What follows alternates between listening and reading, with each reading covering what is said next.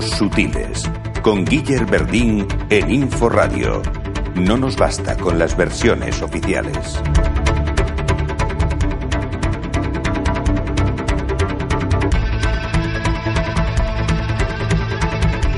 Para empezar he de decirles que estoy muy contento, estoy muy orgulloso, estamos contentos y orgullosos de cómo se desarrolló el lunes pasado el segundo encuentro de periodismo de misterio, de que lo hayan, de que lo hayáis seguido, de que lo hayáis estado o de que lo hayáis visto después por, eh, por internet, en YouTube.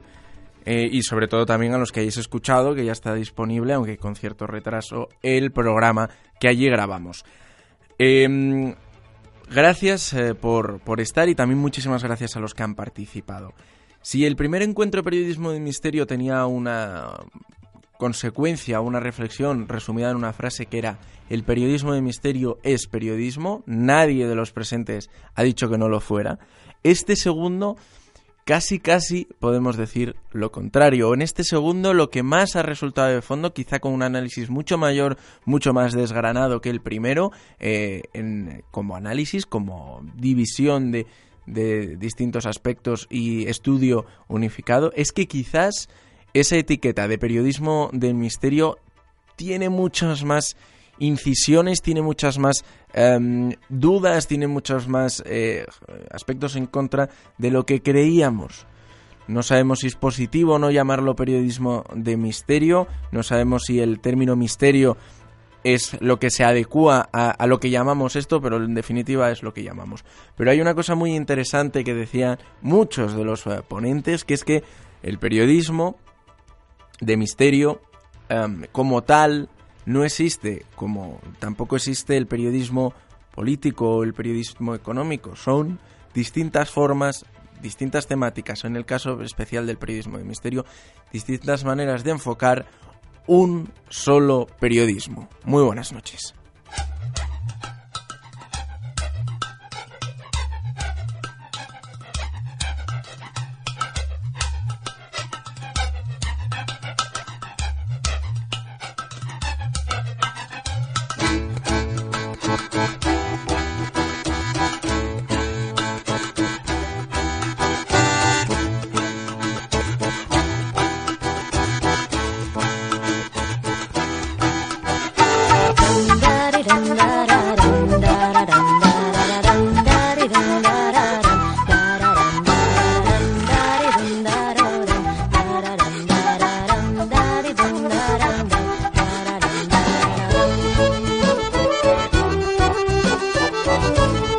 ¿Qué tal? ¿Cómo están? Eh, saludamos a todos los que nos estáis escuchando a través de Inforradio, Noche de Martes, Noche de Misterio en, Informa en Inforradio y también a los que nos escucháis en los distintos podcasts, iTunes, iBox eh, o donde queráis. Eh, un programa muy interesante el que tenemos hoy. Vamos a hablar de actualidad. La semana pasada salía, saltaba la noticia que a día de hoy todavía es actualidad, que es los restos de Lorca. Hay una nueva investigación que se está llevando Em, en, en, este momento a cabo.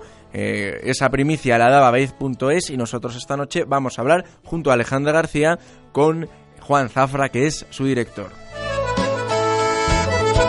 Y habrá espacio para la nota oculta. Vamos a hablar con Vicky Bañoku del concepto que tenían grandes filósofos griegos sobre la música y la espiritualidad. ¿Es verdad que la buena música ayuda a, por ejemplo, eh, la metempsicosis, vamos a hablar de ello. ¿Existe buena y mala música?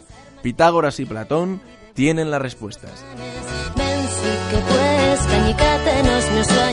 Y en Ciencia Sutil, Jesse Cristóbal nos va a hablar de las personalidades, las nuestras, las de los otros, cómo nos relacionamos y qué es lo que valoramos de esas relaciones. Nos introduciremos también en el narcisismo y el maquiavelismo para ver el lado oscuro de las personalidades.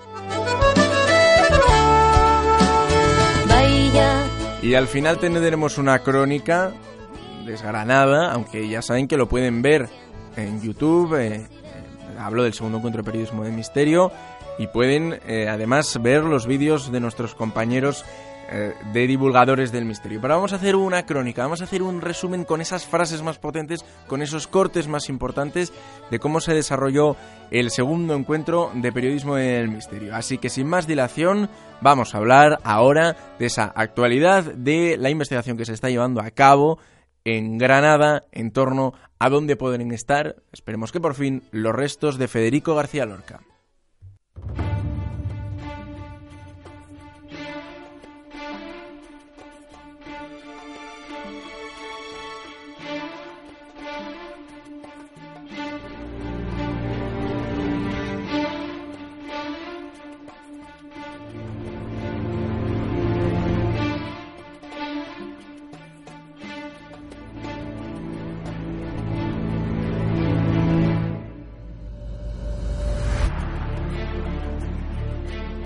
La historia está repleta de símbolos y cuando se asesina a uno de esos símbolos, ese propio asesinato se convierte en otro. Se convierte en otro de esos puntos claves que ejemplifican o simbolizan un momento histórico y también, ¿por qué no?, unas maneras de pensar y de defender ideas.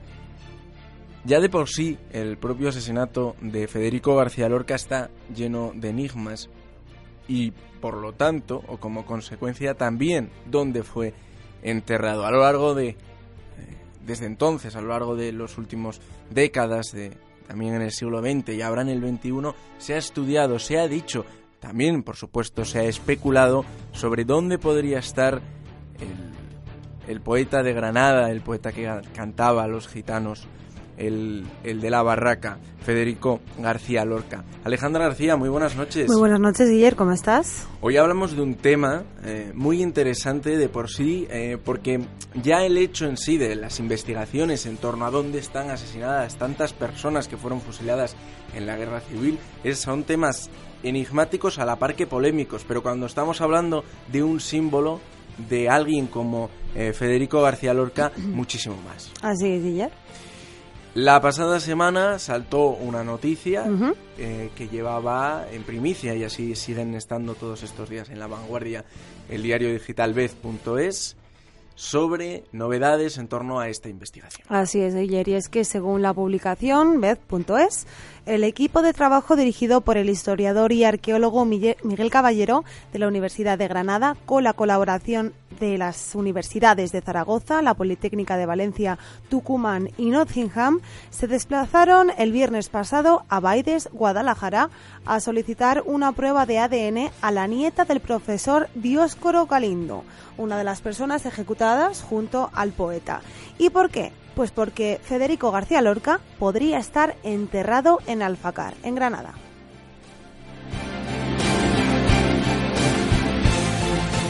Más adelante hablaremos con el director de esta, de esta publicación, con Juan Zafra, pero antes, sale, si te parece, vamos a repasar algunas de las eh, teorías, algunas de las, de las historias que se han contado en torno a esto, que no han sido eh, demostradas o que no han tenido eh, éxito.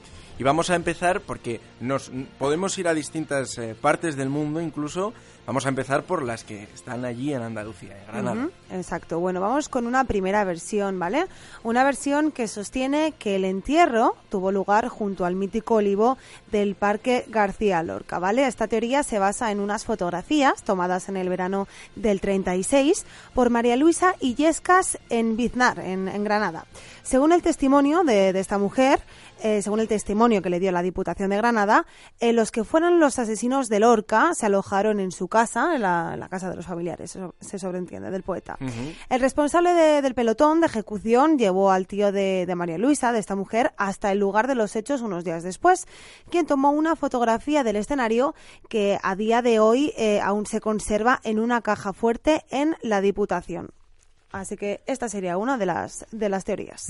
Otra nos lleva al lugar del Caracolar, en el municipio de Alfacar, también en Granada. Y es que en 2008 la Asociación de la Memoria Histórica de Granada quiso iniciar exhumaciones allí en ese lugar, pero al, carecer de, testigos presenciales, como en el caso que nos acabas de contar de Biznar, se tomó la consideración eh, como un rumor como algo que se contaba pero que no tenía eh, pruebas fehacientes, eh, que había adquirido peso eh, con el paso de los años y no se realizó esa exhumación. Pues ahora vamos con otra teoría y volvemos de nuevo a Biznar, ¿vale?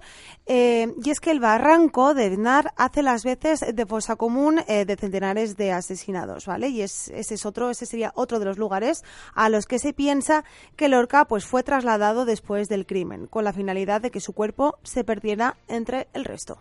Y para seguir llenando la maraña de, de, teorías, pues entre Biznar y Alfacar, entre los dos sitios, eh, en un lugar que está medio camino entre, entre el barranco y el lugar de Fuente Grande, eh, frente al antiguo cortijo del Pepino, eh, y además en este sitio, según este sitio, se basan dos fuentes. Hay información desde dos fuentes. La primera es de Fernando Nestares, que es hijo de José María Nestares, que era el jefe del sector militar de Biznar, de las últimas personas que vieron al poeta con vida la noche del asesinato. Y aunque no estuvo en contacto con Lorca, sí que fue quien ordenó a Manuel Martínez Hueso que vigilase el piquete y que luego indicó dónde debían enterrar al escritor.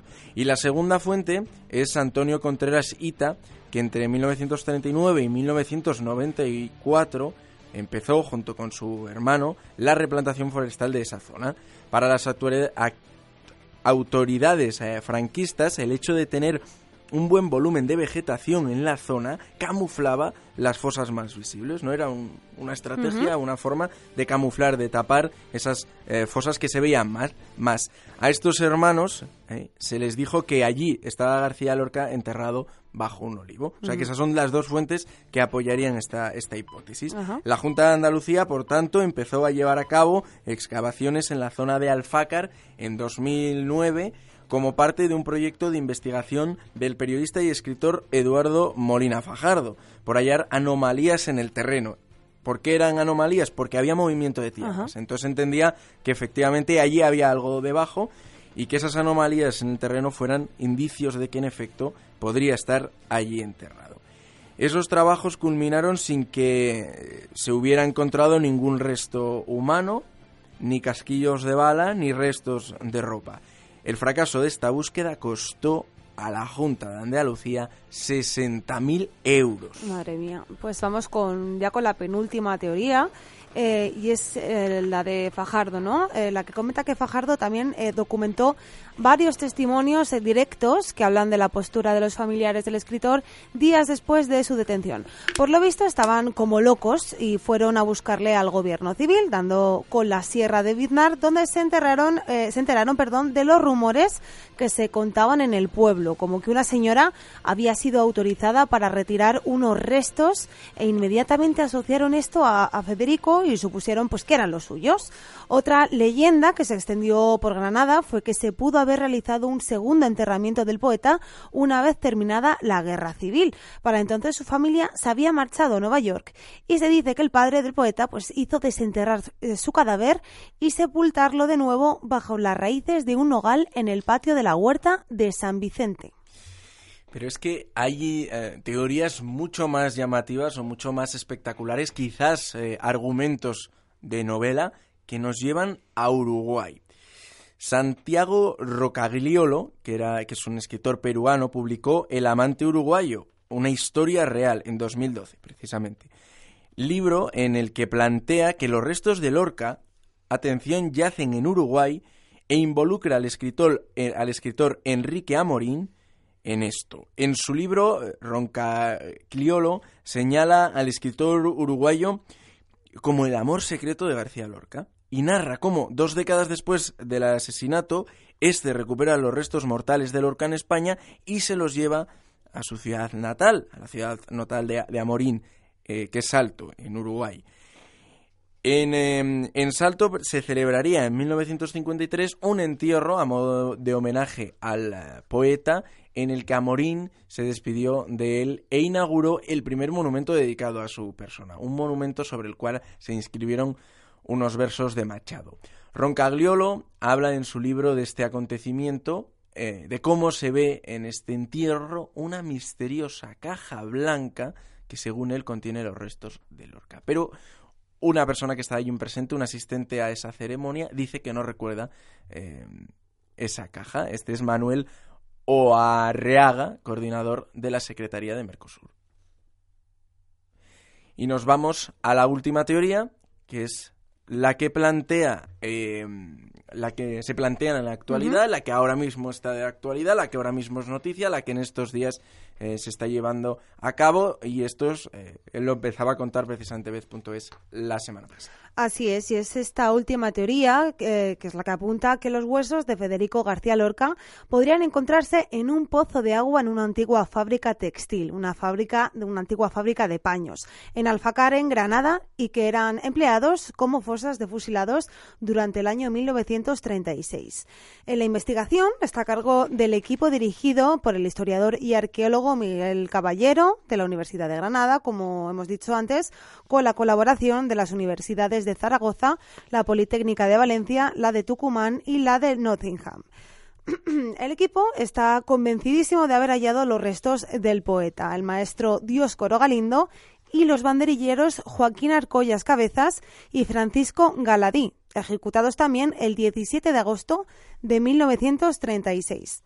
Este descubrimiento sería la, continuación de los trabajos realizados en el año 2013, año en el que se descartó investigar la parte del terreno que ahora ha sido identificada como la más probable para la ubicación de los pozos, ya que son eh, zonas susceptibles de contener fosas con restos eh, de personas fusiladas durante el año 36.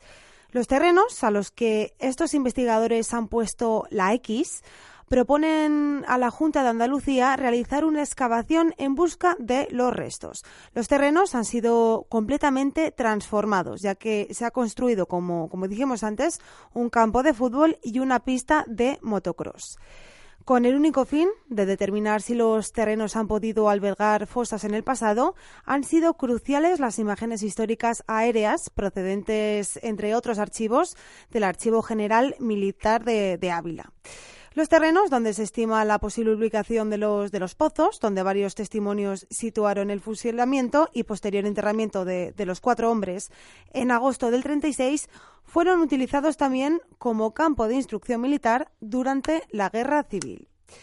Entre los elementos más relevantes para precisar al máximo el área de excavación se encuentran las fotografías de la revista eh, a las tropas del capitán Estares y del general franquista Queipo de Llano, en 1937.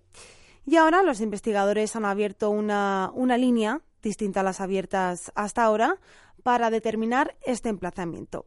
Una línea distinta incluso a, las de Ian Gibson, Ian Gibson, eh, una de las referencias, como bien saben muchos, eh, una de las referencias mundiales incluso, en el estudio del asesinato de, del poeta. Para ello han contado con la colaboración y el asesoramiento del general Nestares, el hijo del capitán que acompañó a Keipo de Llano. ¿Y por qué? Pues, eh, Guiller, porque en el año 1977 el general había visitado el lugar acompañado de tres de los guardias de asalto que participaron en la ejecución de Lorca. Según el testimonio de, de Nestares, habrían ascendido por una vereda que salía frente a la fachada del cortijo del Pepino, que hemos mencionado antes, hacia los llanos de Corbera. A una distancia aproximada de pues, unos 25 metros desde la carretera se encontraban los pozos. Es entonces cuando el general ha señalado al equipo de historiadores y arqueólogos que la posible zona del enterramiento del poeta habría que situarla aproximadamente unos 40 metros eh, al este del lugar inicialmente apuntado. Y como hemos dicho antes, el equipo está tan seguro del hallazgo que, según ha confirmado la publicación Bez.es, se desplazó la semana pasada a Baides, a Guadalajara, a solicitar una prueba de ADN a la nieta del profesor Galindo, ya que tanto la prueba de ADN como la solicitud de, exhumación son elementos imprescindibles para que la Junta pueda autorizar de nuevo excavar en la zona, retomar esos trabajos que se dejaron inacabados en, en el año 2013. Tras conseguir la prueba, ahora el equipo está esperando presentar en los próximos días eh, los resultados a la Junta, cosa que según aseguran desde BED, desde esta publicación, pues podría poner entre la espada y la pared a esta, que recordemos paralizó los trabajos. En un principio, la Junta presupuestó para esta nueva investigación unos 16.500 euros bajo la dirección del arqueólogo Javier Navarro Chueca, que se agotó en diciembre del año 2014. Para las excavaciones que se prevén en esta última fase, el equipo se financia con aportaciones económicas de varias universidades y otras instituciones, tanto españolas como extranjeras, e incluso, Guiller, con dinero de particulares, con, mecenas particulares. Y bueno, y finalmente también se va a pedir eh, como extra la realización de las pruebas eh, de ADN a Francisco Galadí, familiar de uno de los banderilleros ejecutados.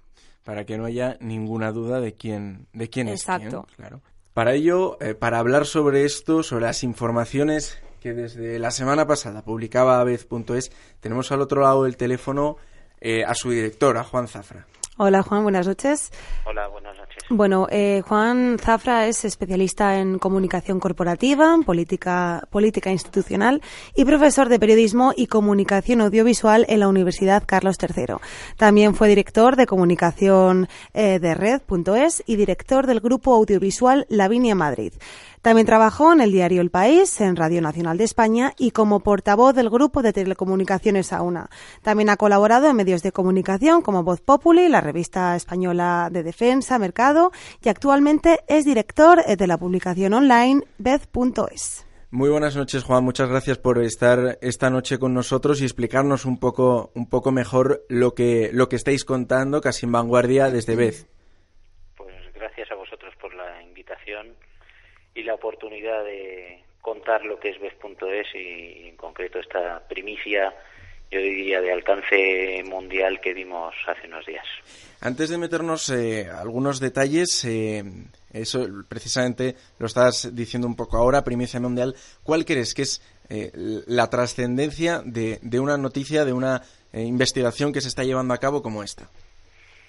Bueno, yo creo que la trascendencia es que, que, pone de manifiesto la, la importancia de, la persistencia, del esfuerzo, del empeño en recuperar la memoria histórica del país y, y, en el caso concreto que nos, que nos ocupa de la memoria del poeta García Lorca al que ejecutaron, asesinaron junto a otras tres personas en, unas, en una situación que todavía no se ha esclarecido en el año 1936 y que, y que todavía no conocemos los restos y no es ya por el valor simbólico que pueda tener el hecho de que García Lorca eh, se recuperen sus, sus, sus, restos, el valor simbólico que puede tener para todas aquellas familias que siguen buscando los restos de sus de sus antepasados, sino porque en concreto, junto a García Lorca, se, las investigaciones dicen que se encuentran los restos de una de las personas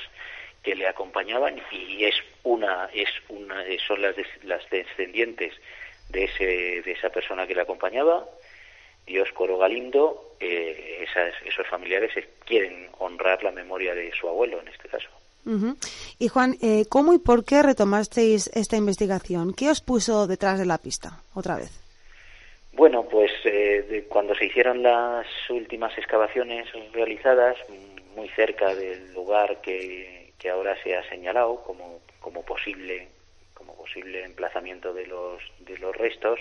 Ya cuando se hicieron esas últimas investigaciones los, los, arqueólogos e historiadores dijeron que se habían equivocado por muy poco y pidieron a la Junta de Andalucía continuar con los trabajos. Pues desgraciadamente se, se agotó la financiación y ha habido un grupo de investigadores que, a pesar de todo, a pesar de la escasez de recursos económicos en este caso, siguieron adelante, eh, constataron que efectivamente los restos se podían encontrar en un lugar muy cercano a donde habían estado excavando y recopilaron testimonios de personas que habían estado por aquellos terrenos y que tenían conocimiento de lo que había ocurrido el 17 de agosto de 1936 bueno, fueron haciendo diferentes investigaciones, diferentes averiguaciones y comprobaron que había habido desplazamientos de terrenos, en fin, se había dado uso muy distinto al que había en el año 36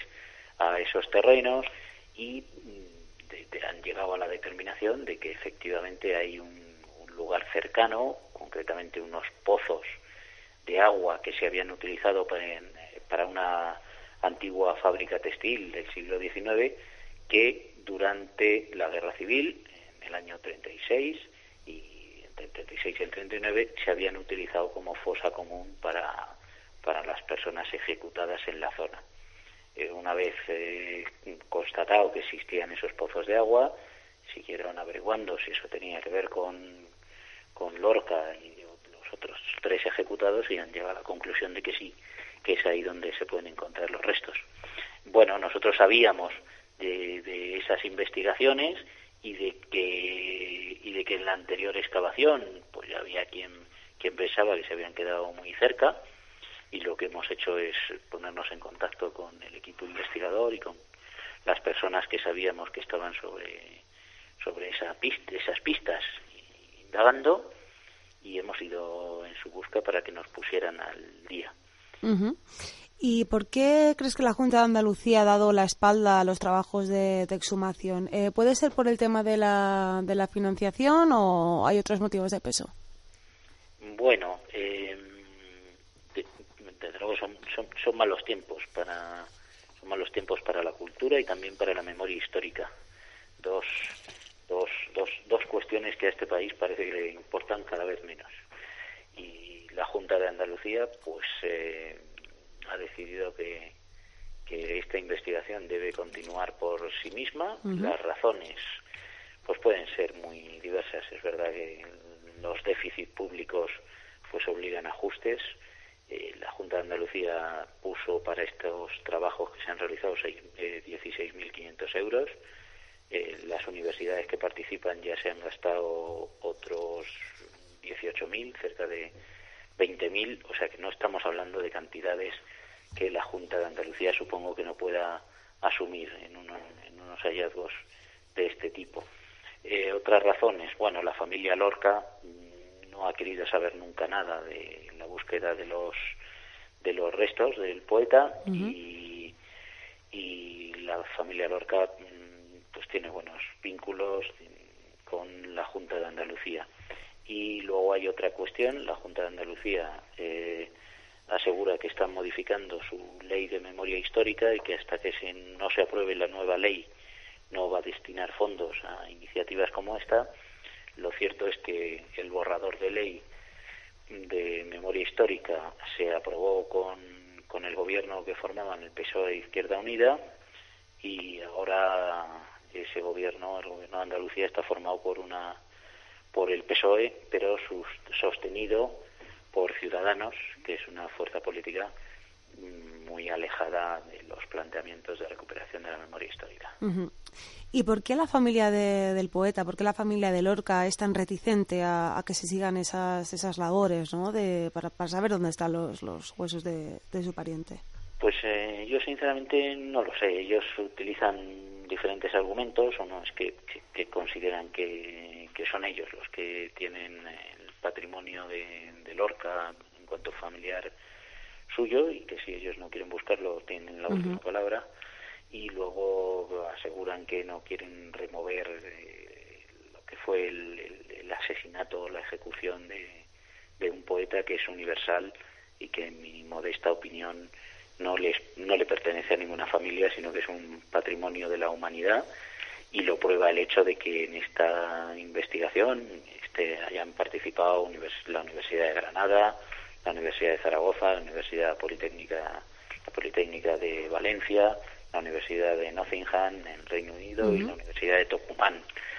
Y que eh, Lorca sea uno de los referentes de la literatura en español eh, con enorme predicamento en América Latina y que sea objeto de estudio pues de, hispanistas de, todo el mundo empezando por Ian, Ian Jackson que es de origen irlandés por tanto es claramente una figura universal. Luego hay otra cuestión ya más más más personal o más próxima, que es el hecho de que mm, todas las investigaciones apuntan a que los restos de Lorca fueron fueron eh, enterrados o, ocultos en una en una fosa en la que también se, se, se, echaron los restos, los cadáveres de otras tres personas, de dos banderilleros y, y un maestro de escuela, y que es precisamente la familia de este maestro de escuela, como digo, Dioscoro Galindo, eh, la que quiere recuperar los restos de,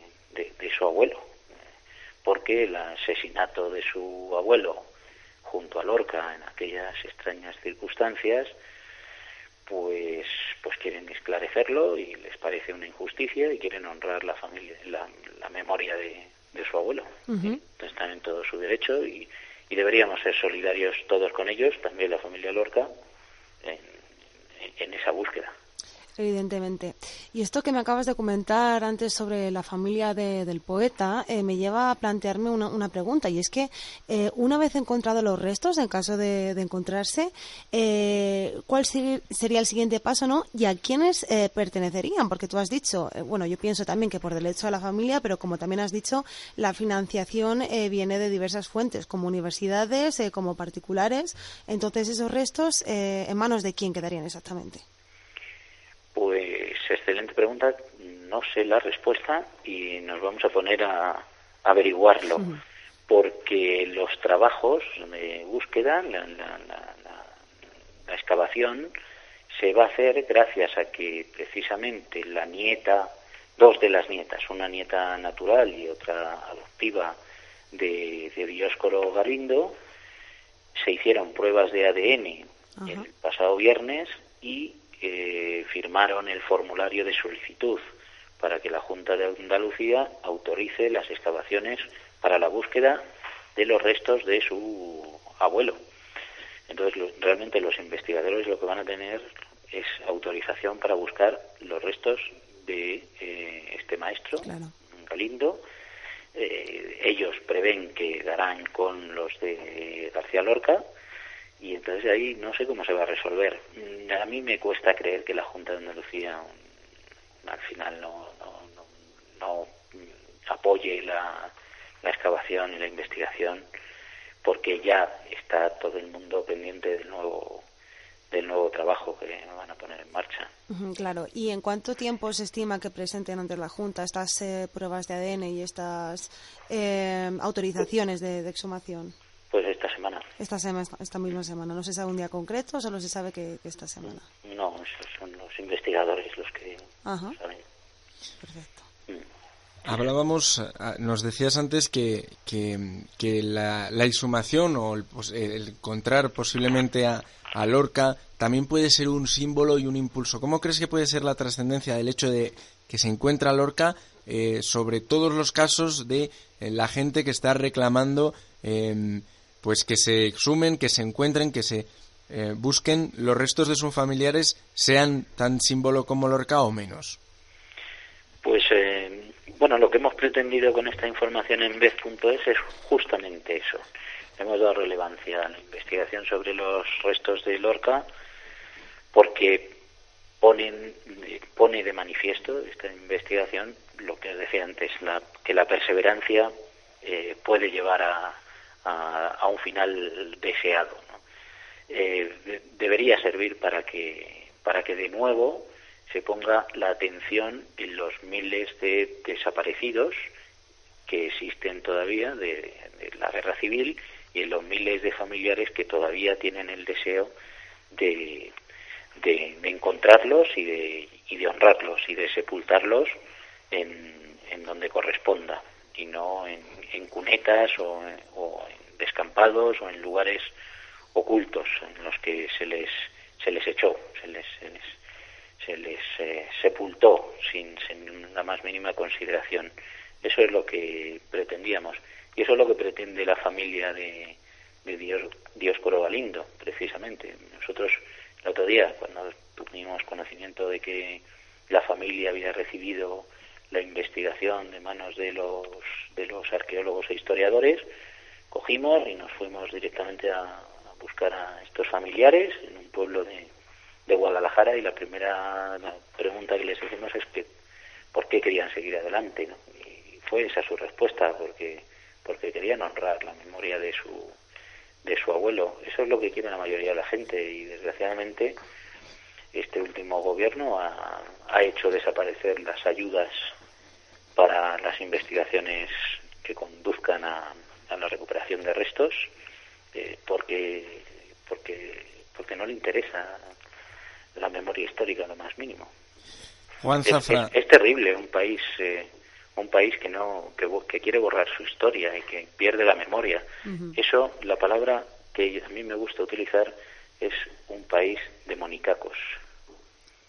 Pues con esas con esas palabras eh, lo dejamos. Muchísimas gracias, eh, Juan Zafra, director de BED, por esta por estas informaciones, por estar, eh, como decimos, en la vanguardia de, esta información, de esta investigación, sacando la primicia la semana la semana pasada, con todo lo que queda por delante. Mucha suerte con esto y en general con ese proyecto, con lo complicado que es un un medio que, que, tiene además eh, poca trayectoria, que estáis todavía eh, sacándola adelante con lo complicado que es eh, el periodismo en online. Muchísimas eh, gracias por estar esta noche y mucha suerte. A vosotros por la oportunidad. Muchas gracias. Ale, pues un tema muy interesante que nos deja esa reflexión, ese es el punto de vista de Veces, el punto de vista de Juan Zafra. Nosotros quizás a esos eh, niveles de coyuntura política no lo queríamos llevar tanto, pero sí a lo interesante, ¿no? Que es, en este caso, eh, un, un, elemento que además, ¿por qué no? Es un elemento de criminología, una investigación forense, porque es un asesinato. Claro, y todavía queda eh, todo el trabajo. O sea, esta es la última fase, digamos, antes de la primera fase de todas, que sería realizar todas esas pruebas de ADN. Eh, y también analizar ¿no? Eh, las posibles causas del asesinato, porque como tú has dicho antes, también el asesinato de Lorca entraña un, misterio en sí, ya no solo donde estén enterrados los huesos, sino mm, el asesinato en sí. Y aparte que es un tema pues que seguro que va a dar muchísimo que hablar durante los próximos meses, porque está totalmente abierto. Así que tendremos que estar muy atentos para ver cuáles son las novedades esta misma semana sin, llegar más lejos. Es, estaremos atentos, eh, estaremos al tanto de esta historia, que en definitiva, eh, precisamente, además, eh, el, caso de Federico García Lorca viene de lejos, no solo donde está enterrado, sino exactamente qué sucedió, lo hemos visto alguna vez en los mundos útiles, quién está detrás, quién dio esa orden, hemos hablado de algunos nombres ahora, pero esos, esos elementos que son muy numerosos durante em, la guerra civil española, precisamente, bueno, es un contexto de una guerra y ahí se complica muchísimo más todo, la información de, de, todo, pero en definitiva, mm, y a mí me gusta mirarlo también desde ese punto de vista, ¿no? Es, eh, bueno, pues son familias que están reclamando una investigación criminal sobre eh, o criminalística sobre quién eh, o dónde está. En algunos casos no, simplemente honrarlos, ¿no? No abrir heridas. Hay mucha gente que lo quiere hacer sin ese sentido, ¿no? Pero es interesante también desde ese punto de vista, ¿no? de qué sucedió, cómo sucedió eh, de verdad y, y, bueno, pues en este caso de una forma muy simbólica al ser Federico García Lorca. Exacto, porque claro, eh, sí que es verdad que gracias a, la familia de este profesor, de Dioscoro Galindo, se puede tener acceso ¿no? a, ese posible eh, lugar donde, donde están los restos. Pero es que, como tú dices antes, también ellos están en, en, todo el derecho ¿no? de, de intentar eh, saber dónde, pues dónde quedó ¿no? su, su familiar hace, hace tantos años. Que a colación de esto salen los restos de, del poeta, pues, pues mira, qué bien. ¿no? donde no queremos entrar ya es si esto debe ser cosa del Estado o no, porque ya la Junta de Andalucía, si juntamos los distintos eh, proyectos en los que en los que ha invertido para buscar el paradero de los restos de García Lorca, pues ya estamos hablando de, de casi um, de, sí, de, de, casi 80.000 euros, ¿no? Sí, es mucho dinero. Es mucho dinero teniendo en cuenta pues las necesidades que hay. Eh, ahí ya no entramos, eh, contamos lo que ha sucedido, contamos lo interesante del hecho de que sea García Lorca a quien están buscando eh, y, y de que están ahí las cosas y cuando sepamos más, pues así se lo, se lo contaremos, os lo contaremos. Sí, pero bueno, también ten en cuenta, eh, ahora mismo la, el equipo de investigadores saben que, la Junta de, Andalucía no va a poner eh, un duro más. Eh, precisamente lo que comentaba antes, están buscando financiación fuera. Y lo que nos acaba de, comentar Juan, ya están un poco otra vez pues necesitando más financiación, pero ellos saben que se la tienen que buscar fuera de las arcas del Estado. ¿Esto es así? Eh, Así que bueno, mm, son plenamente conscientes, ¿no? De que, es una investigación que es muy costosa, pero que si la quieren llevar a cabo, pues van a necesitar financiación externa. Lo interesante también es que, aunque sea financiación particular, lo que está al frente de estas investigaciones son universidades, ¿no? Y eso es interesante. Eh, que, no, no, lo está llevando a nadie en particular, sino que bueno que hay una dirección académica en esto, que son gente que sabe, que no es cualquier, eh, cualquier financiación particular de un señor que dicen, vengo aquí, me pongo a acabar y les, eh, también, les, también ha habido les fastidio el campo de fútbol. Igual también lo ha habido. Muchas gracias, Ale, por traernos este tema tan interesante. A ti, Guiller. Nos escuchamos eh, y nos vemos la semana que viene. Estupendo, hasta la semana que viene. Nosotros continuamos en los mundos sutiles.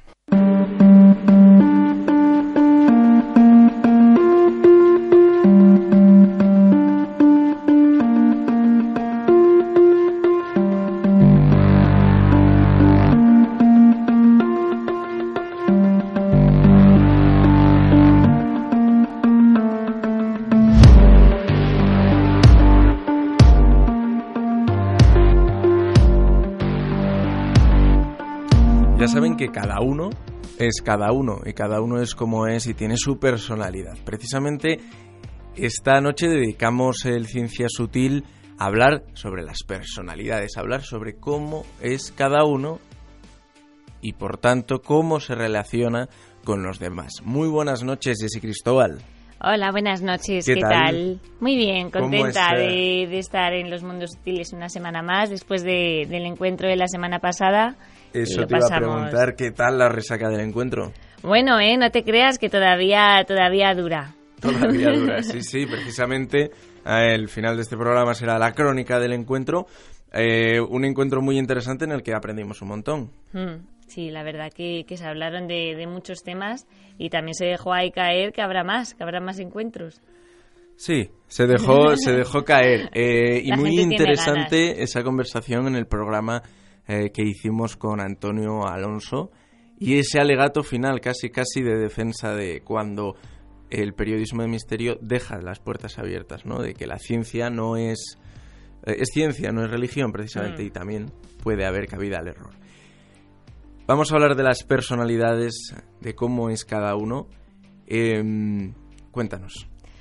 Pues eh, bueno, vamos a ver si juzgamos a los demás nada más verlos o conocerlos o esperamos a tener datos de la persona para saber si nos cae bien o mal. Yo creo eh, que no sentimos lo mismo hacia unas personas que, que, hacia otras y que cuando te conoces con alguien, pues hay veces que surge, digamos, una química especial que, que no se da, no se da, no se da siempre. Y aunque nos resistamos a ello, es así, nos juzgamos de manera instantánea. Luego ya, pues vamos completando la información con datos que, que obtenemos de la persona y vamos a poner, por ejemplo, un ejemplo muy visual que hemos vivido todos y todas cuando estamos en una fiesta o en un evento como el de la semana pasada, donde hay mucha gente desconocida. Bueno, he de decir que hoy en había día... muchos amigos también, ¿eh? Claro, claro. He de decir que hoy en día creo que nos refugiamos mucho en el móvil y cuando nos encontramos eh, solos en una situación así, pues cogemos nuestro móvil, nos ponemos así a chatear o a mirar redes sociales y tal. Y bueno, pues también digamos que se puede perder esa magia de conocer gente. Entonces, si dejamos el móvil un momento y analizamos en qué nos fijamos para juzgar a la gente, básicamente nos basamos en la simpatía y en la determinación de las personas. En términos psicológicos, eh, esto se llama agencia, que es lo que se refiere a la autonomía del individuo, y comunión, que es lo que se conoce, eh, lo que se conoce como la pertenencia al grupo. Eh, algunos rasgos que nos llaman la atención, pues cuando conocemos, cuando nos fijamos en esa otra persona, es la responsabilidad, la predisposición que pueda tener a tener nuevas experiencias y la amabilidad. También depende la situación en la que nos encontremos.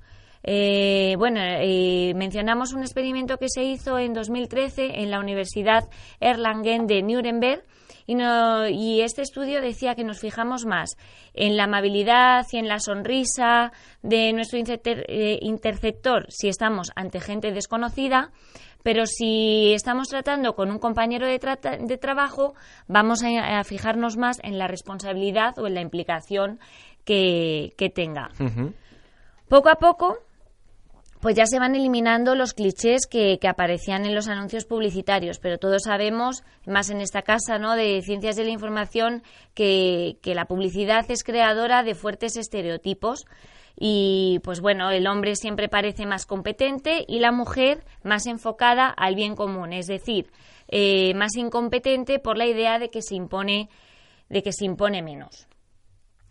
Así que bueno, yo espero que, que se vaya un poco perdiendo, y yo creo que es así, ¿no? Ya estamos en 2016, que se vaya un poco perdiendo, pues, este cliché de hombres y mujeres. Sí, es, es, es hora ya, ¿no? Vamos a hacer ahora un poco referencia a la parte más oscura de la personalidad. Hablamos de personas que son narcisistas, psicopáticas o maquiavélicas. La persona narcisista tiene una sobrevolar valoración desmedida de sí misma y una fuerte necesidad de atención. No aceptan bien las críticas y a veces responden de manera agresiva. Bueno, ya todos eh, lo sabéis, ¿no? Pero Narciso pues proviene de la mitología griega y es quien se enamoró de su propia imagen reflejada en el agua. Por otro lado, decíamos las personas maquiavélicas. Niccolo Machiavelli fue un filósofo italiano que escribió en el siglo XVI el Tratado Político del Príncipe. Eh, este tipo de personas es un reflejo que, ansía poder, eh, es egoísta, lo tienen todo muy calculado y eso les ayuda a evitar que les descubran.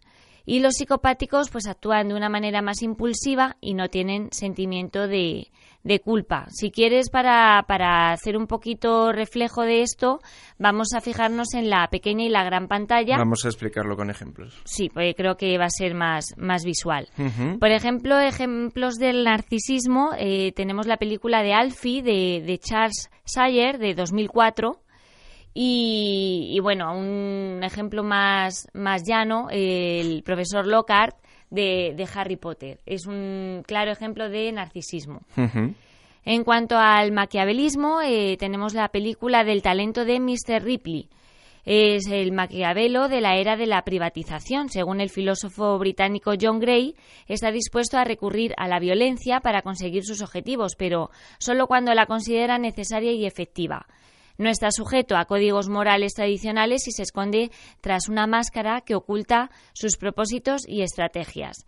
Y los psicopáticos, que son pues eh, los, los, más, digamos, fáciles y, visuales, ¿no? Que, que, hay en el cine, pues por ejemplo está Aníbal Lecter, el personaje creado por el novelista Thomas Harris, y bueno, pues comentábamos antes, eh, la película y el libro aquí en España es El silencio de los corderos de 1991, pero en Latinoamérica se conocía como el... El silencio de los inocentes. Y luego otra película, pues también muy, muy reconocida por todos, es la de Psicosis de Alfred Hitchcock de 1960, donde... Es interesante, ¿no? El, el, personaje de Norman Bates, basado también en otra, en otra novela, porque el personaje en la novela, y así como el original, es, es, un psicótico, no es un psicopático. Lo hemos explicado mil veces en, esta, en estos micros, ¿no? Pero, y es porque es un psicótico porque, em, porque adopta esa personalidad de la madre. O sea, los, los psicóticos es, em, digamos que no, o sea, los psicopáticos no tienen empatía, ¿eh? es lo que tienen, es lo que decías del sentimiento de culpa. Los psicóticos... Eh, si lo llevamos al extremo, digamos que tiene una empatía demasiado, ¿no? Y en el caso del, de Norman Bates, lo que hace es adoptar la personalidad, la personalidad de la madre. Eh, pero Alfred Hitchcock hace una cosa muy interesante, que es darle determinadas dosis de psicopatía em, para que eh, sea atractivo. Y tenemos esas imágenes cuando tira el coche y come esas palomitas, cuando mira por el agujero, hay una interpretación muy interesante que puede ser la siguiente, que es que em, Bates es un psicótico que adopta la personalidad de la madre y esa personalidad de la madre es una personalidad psicopática. Por lo tanto, eh, sería un psicótico psicopático. Es muy interesante, ¿eh? Muy, muy interesante. Hombre. Pues fíjate, para los psicólogos, eh, los tres rasgos de personalidad que, comentamos, que se denominan como triada oscura, están latentes en todos nosotros, pero bueno, pues en diferentes grados, ¿no? Y como todo, pues en su justa medida, pues todos tenemos que tener un poquito de, de, la, de estas tres personalidades. Las redes sociales facilitan a la gente que combina estos rasgos a permanecer oculto. En Twitter, por ejemplo, hay mucho narcisista y en los foros de Internet, pues hay, pues los, los maquiavélicos están, lo tienen todo ahí calculado, los comentarios que, que ponen o dejan de poner. O dicho de otra forma, hay en general mucho narcisista, mucho maquiavélico, pero en las redes sociales aprovechando los anonimatos sobre todo, o no, o simplemente eh, aprovechando la publicidad, eh, pues son más narcisistas o más eh, psicóticos, psicopáticos, perdón. Y también Psicóticos también hay algunos por redes sociales. También se refugian en, en la nocturnidad. se, bueno, el psicólogo Jonathan ganó un premio, un premio que son los premios Ig Nobel, no sé si tú los conoces, eh, son unos premios que se definen como que primero te hacen reír y luego pensar. Y bueno, el, premio Nobel lo ganó en 2014 por argumentar que lo que decía, que estas personas también están protegidas durante la noche. Se hizo un experimento en Alemania, pero el experimento es de 2011 y se hizo en Múnich. Y se trataba de ver quién ligaba más en, la noche. Pues eh, bueno, ganaron los, los narcisistas, pero los maquiavélicos gustaban más a las mujeres bajo un cielo gris y nublado. Fíjate. Ya ves. Fíjate, para ligar en, en Escocia, por ejemplo, hay que ser un maquiavelo. Y bueno, también os voy a recomendar otra, otra serie eh, no sé si la conoces, es House of Cards. claro. De, eh, bueno, con, el personaje Fran Underwood, eh, personaje maquiavélico, pero exitoso de la vida política de Estados Unidos. También los, los maquiavélicos tienen grandes dosis de, de, de psicopatía, ¿no? Es que son las tres se entremezclan. No hay un, un claro ejemplo, ¿sabes? No hay, digamos, un ejemplo claro de narcisista, otro de Maquiavelo. Siempre puede haber un poquito de, las tres, aunque siempre predomina alguna, claro. Muy interesante, muy interesante y, verlo eh, transmitido en, en, estos, en estos ejemplos.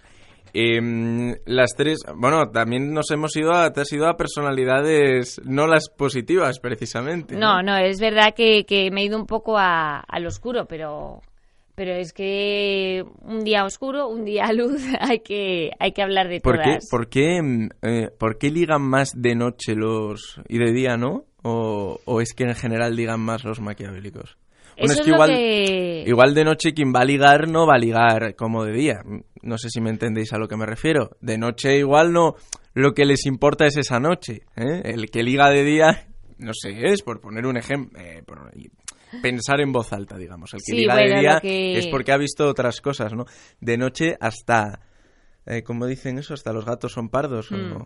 Bueno, los gatos hay gatos pardos. ¿eh? Sí, es curioso que, diga el estudio que cuando el cielo está nublado, los maquiavélicos eh, triunfan más, digamos, que, los narcisistas, ¿no? Pero, pero bueno, lo relevante de, de todo es que por la noche pues pasan más desapercibidos. A lo mejor tú por el día, pues le, percibes igual, no te da el mismo, eh, la misma sensación esa persona sino que la calas antes, pero por la noche, pues bueno, a lo mejor todos estamos eh, en otro ambiente y, y entonces esas cualidades pues pasan como que desapercibidas y en realidad te estás enfrentando con, con una persona pues que puede llegar a ser peligrosa.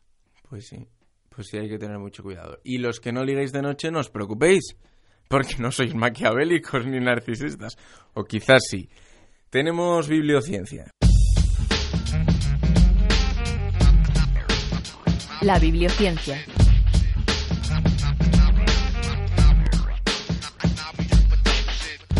Tus zonas erróneas es como se llama el libro de autoayuda escrito por Wayne Dyer de Michigan, publicado en 1976. Estas zonas aparecen durante procesos cognitivos que generan pensamientos negativos, que nos inmovilizan, nos limitan y nos perjudican.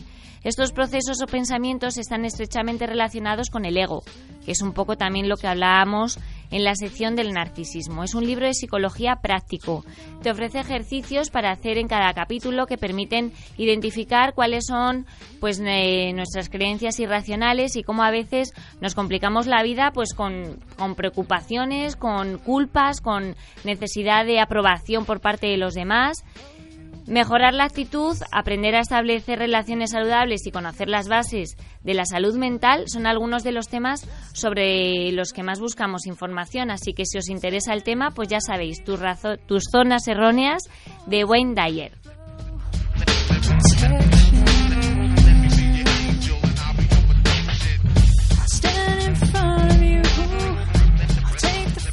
Pues muchas gracias, Jessy. Qué tema, tema tan interesante el de, el de las personalidades, fíjate.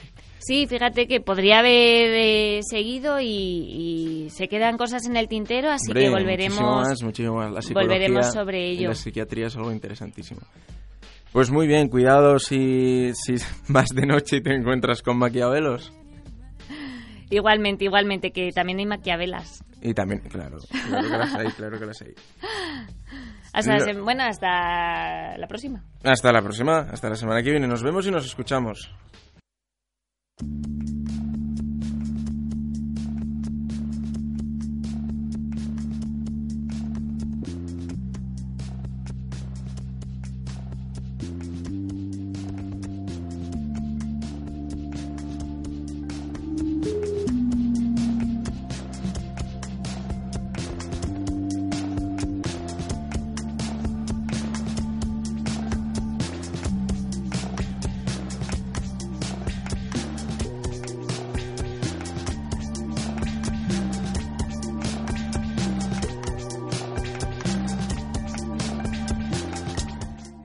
Platón, Aristóteles, Pitágoras nos hablaron de muchas cosas, eh, más o menos crearon la ciencia de las ciencias, que es la filosofía, y esa intentaron dividirla en el resto de las ciencias, y esa estructura es la que eh, nos llega a nuestros días, y también, claro, hablaron de la música. Por fin, Vicky Bañoco en Los Mundos Sutiles nos habla de su tierra, aunque en este caso es, eh, tan es un periodo tan antiguo y tan importante que es prácticamente patrimonio de todos. Muy buenas noches, Vicky Bañoku. Muy buenas noches. Hablas de compatriotas. Hablas de compatriotas, efectivamente, efectivamente.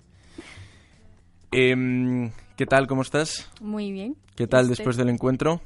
Perfecto. ¿Qué ideas sacaste en claro de, del encuentro? Muchas, imagino, pero... Muchísimas. pues me tiraría aquí a hablar y no, no, sé si sería lo correcto, pero me lo pasé muy bien y aprendí mucho. Me alegro. Esa, esa era la idea grandes filósofos que hablaron, escucharían buena música, imagino, o quizás, ¿no? Cuéntanos. Seguro, sí, sí, ahora te cuento.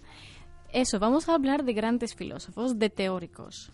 Sin embargo, no nos vamos a quedar en la teoría, porque Platón, Aristóteles y Pitágoras, cada uno de ellos tenía su propio campo de interés y era más o menos teórico, pero todos empleaban fórmulas matemáticas en sus teorías, y la música no podría ser la excepción. Pitágoras incluso había descubierto la receta matemática según la cual se podía hacer una melodía perfecta, lo que sería una melodía estéticamente buena y pegadiza. Más que eso, también fue quien incorporó los metros, los tempos y todos los números que pueden haber en una partitura. Fíjate. Y todo eso para tener un resultado armónico. La armonía es la palabra clave para distinguir entre música buena y música mala. Según ellos, la buena mejora la vida de las personas, mientras que la mala mm, como que la degrada. Pero ¿por qué era tan importante tener una vida buena por la música que uno escucha y no, por ejemplo, por sus acciones? Pues porque según los griegos antiguos, la buena música en tu vida actual te iba a dar una mejor calidad de vida en tu próximo pase por la tierra, en la reencarnación. Incluso en el momento que lo estás escuchando, ¿no? sí, eso seguro. Eh, te está, hay veces que estás escuchando ciertas canciones y te dan la tarde. Pues nosotros ya hemos hablado, basándonos en estudios más recientes, por supuesto, que hay una relación entre la música y los sentimientos.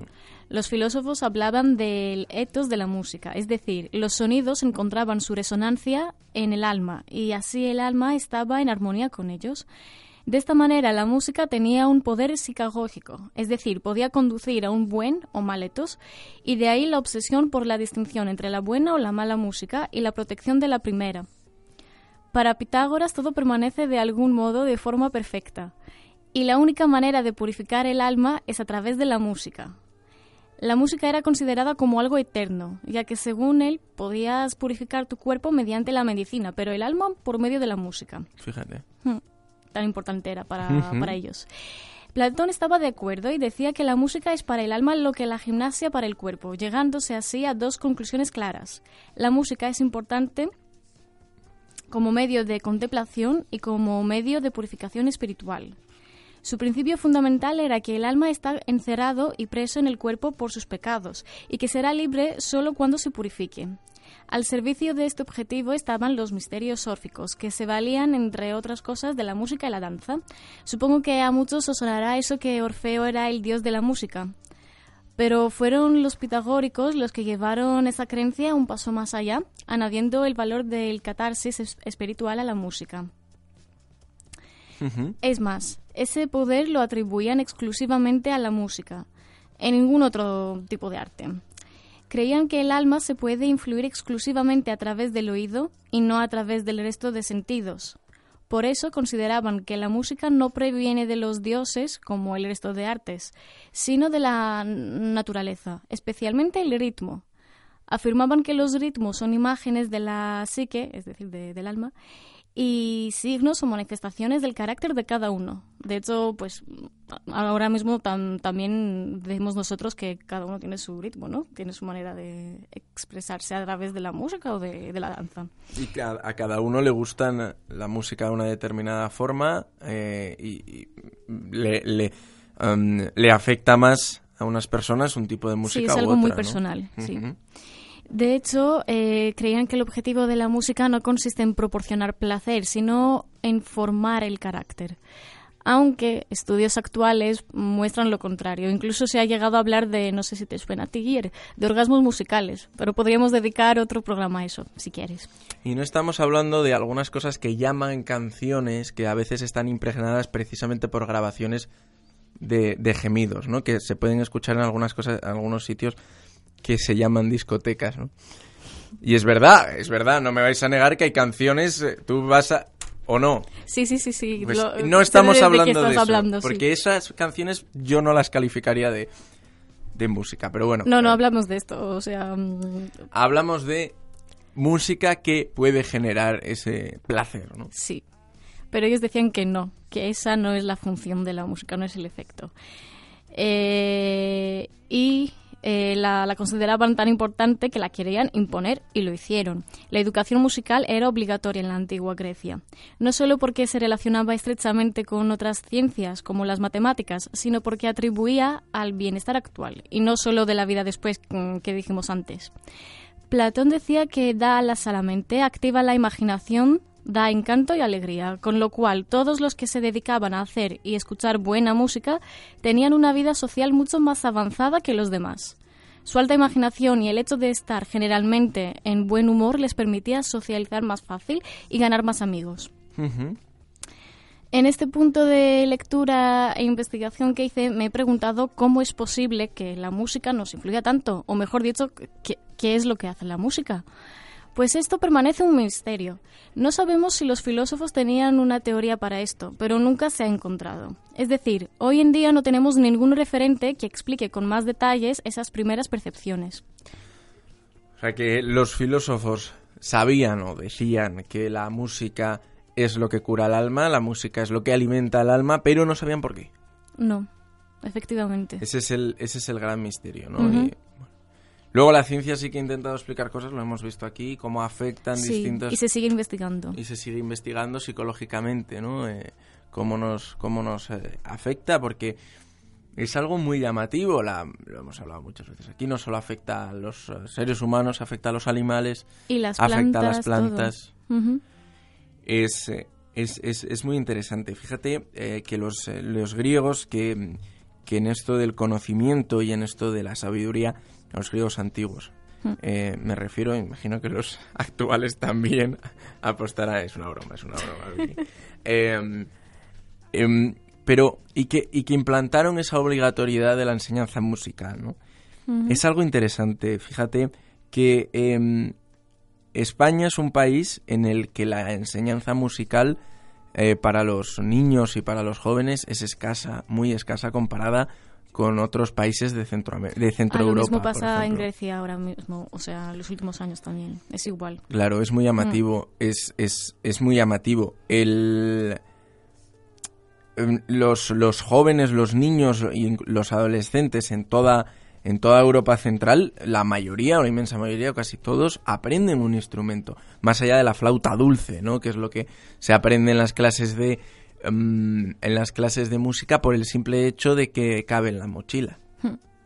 Es, es el, es el instrumento que se, que se aprende por eso, porque es el más fácil de llevar, porque la fabricación se hace de plástico y, y- y es fácil, pero no, no eh, podríamos estar hablando de otros, de otros instrumentos eh, también de, entre comillas, igual de sencillos de tocar.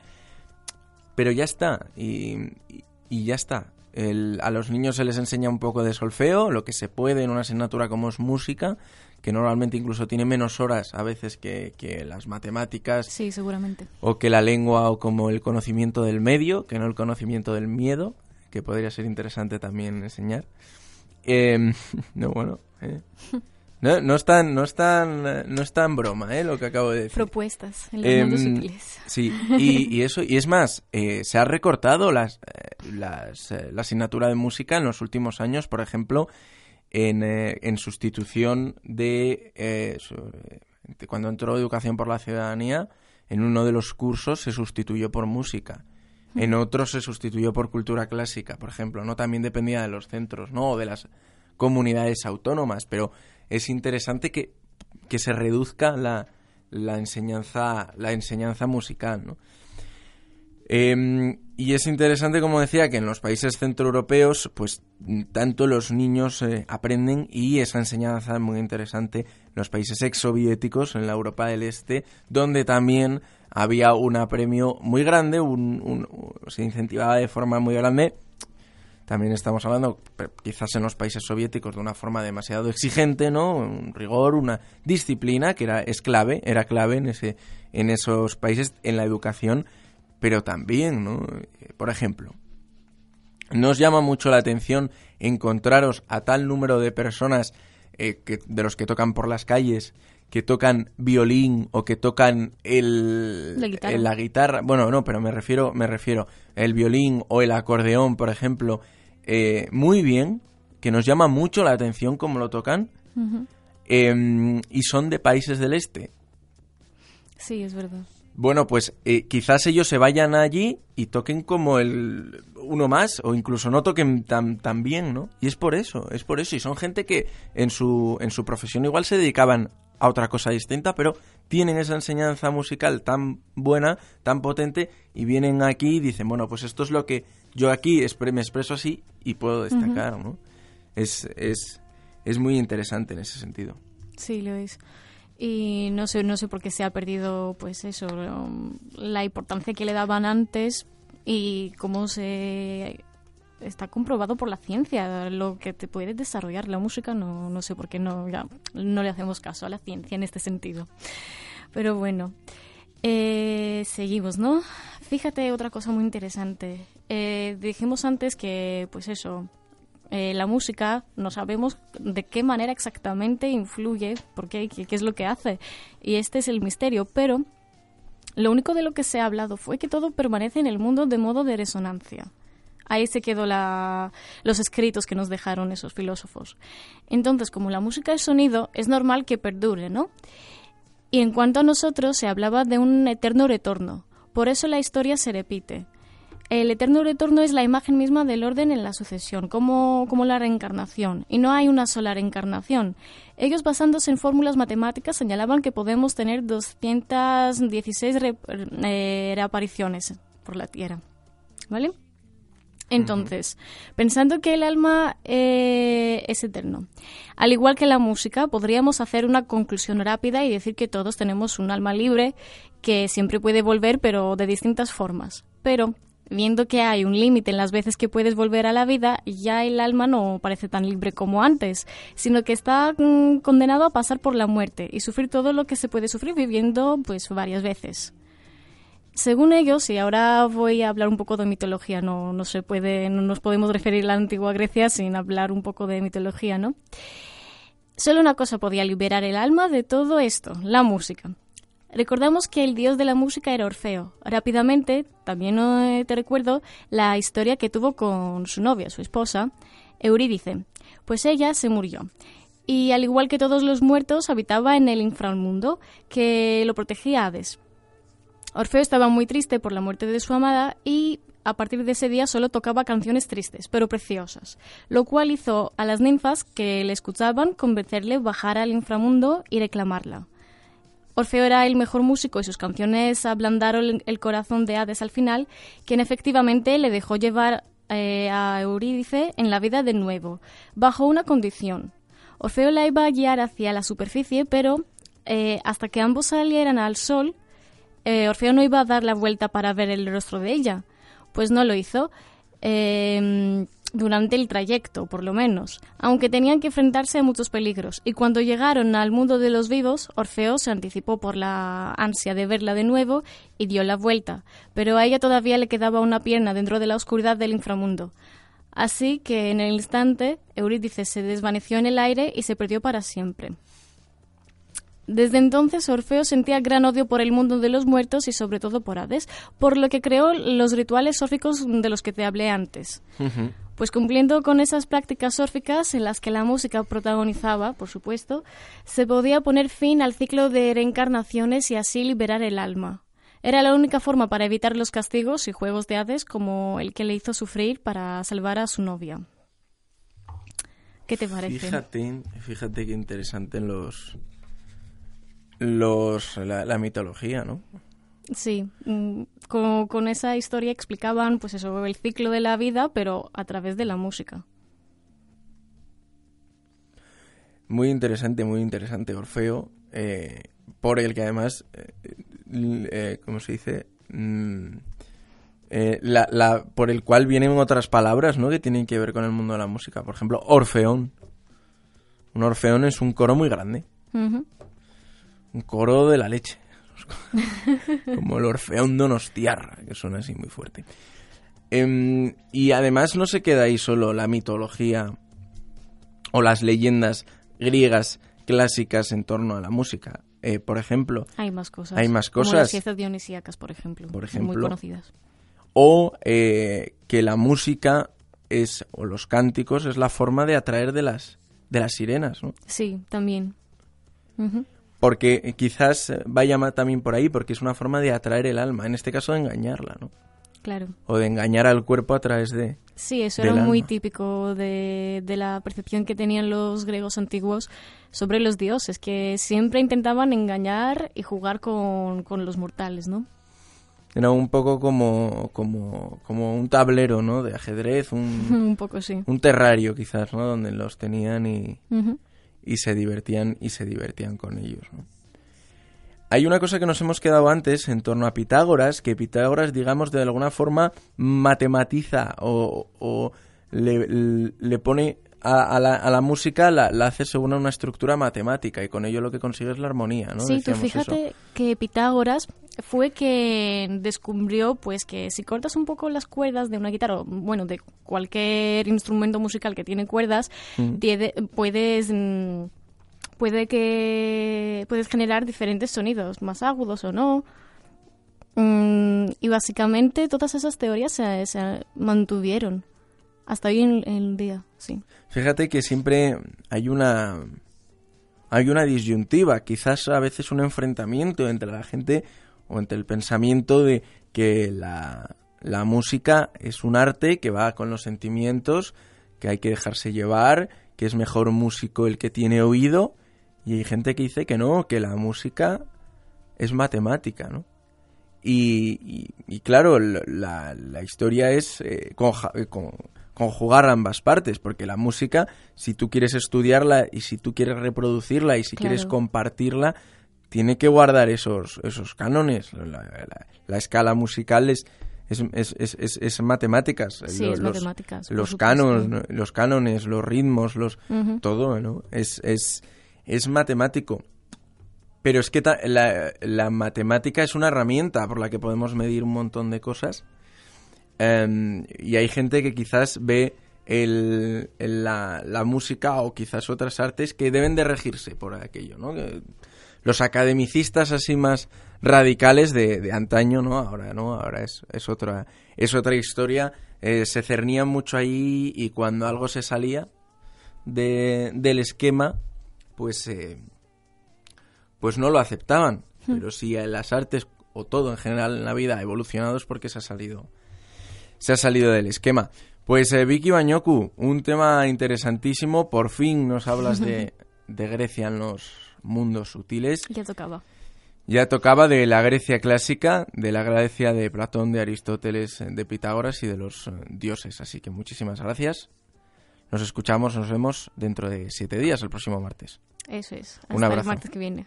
Nosotros ahora vamos a hablar precisamente del encuentro de, periodismo de, misterio y, y a reducir un poco, resumir lo que sucedió durante el pasado lunes 11 de abril.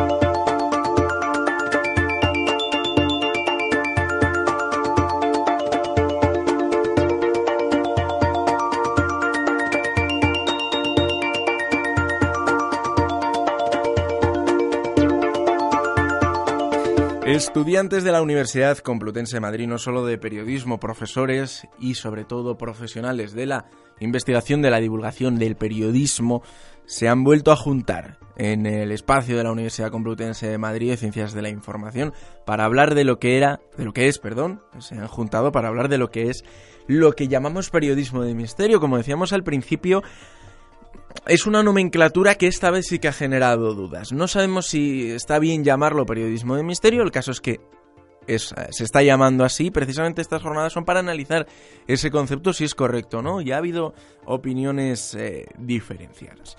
El encuentro, como saben, empezó con unas palabras de la, de la decana, Carmen Pérez de Armiñán, diciendo que, bueno, el periodismo de misterio o estos, de estas temáticas se ha dejado a un nivel inferior, no se ha tratado mm, como, como se debía y, bueno, de alguna forma agradeciendo que se organizaran este tipo de cosas para que sí se hiciera así. Y también eh, Fernando eh, Peinado, el coordinador académico en esta línea y también en la línea que luego veremos más adelante de que el periodismo de misterio también debe estar en, eh, dentro de los espacios de cultura y no de, otras cosas.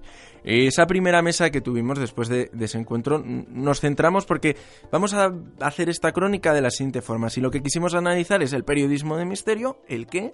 Vamos a analizarlo con las otras W. Vamos a analizar eh, el qué hubo antes y el quién desarrolla eso. Y para ello eh, comenzamos con, con una ponencia muy buena muy interesante, un trabajo heroico de, nuestro compañero, de nuestro amigo Jesús Ortega, que tuvo que comprimir medio siglo de periodismo de misterio en 15 minutos. Eh, hizo un repaso histórico muy interesante eh, en medios de radio, de televisión, eh, de revistas especializadas. Hizo un pequeño apunte mm, que a mí me resulta interesante porque es, digamos, el inicio de esta de, de, la actualidad del periodismo de misterio y lo hizo refiriéndose a la revista en la que él eh, está en este momento, además de Año Cero y además de este programa. Hablando de la revista Enigmas. Cinco años después de la fundación de Año Cero, unos cuantos años antes se funda eh, la revista Espacio y Tiempo, que sería una especie de prólogo a Enigmas, Funciona durante un tiempo, pero bueno, como digo, llega en el año 95 la revista Enigmas, que en cierto modo sí que cambia algo. Cambia algo porque lo que hace es tirar de, periodistas prácticamente recién licenciados que están todavía en la facultad y le da un aire muy reporteril a lo que era el periodismo del misterio. Esa es la diferencia que introduce Enigmas, que ha cumplido de hecho también hace poquito tiempo 20 años. Periodistas como Iker Jiménez, eh, Lorenzo Fernández Bueno, que estará esta tarde, Francisco Contreras Gil, que estuvo en el primer encuentro, empiezan en la revista Enigmas a, trabajar y a darse a conocer.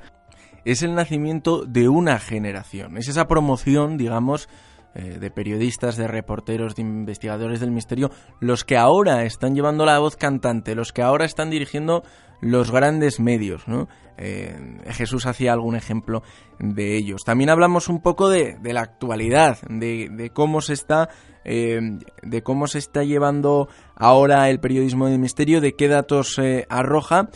Y David Cuevas, compañero y, y, muchas veces ha visitado los mundos sutiles, Hablo de, del periodismo online, del periodismo de misterio online, también de otros espacios online. Además habló de una forma muy interesante de lo fácil que es hacer un podcast. Pero como en todo, en esto del, del misterio online o del periodismo de misterio online, hay pros y hay contras. Yo siempre digo una frase muy hermanos Marx.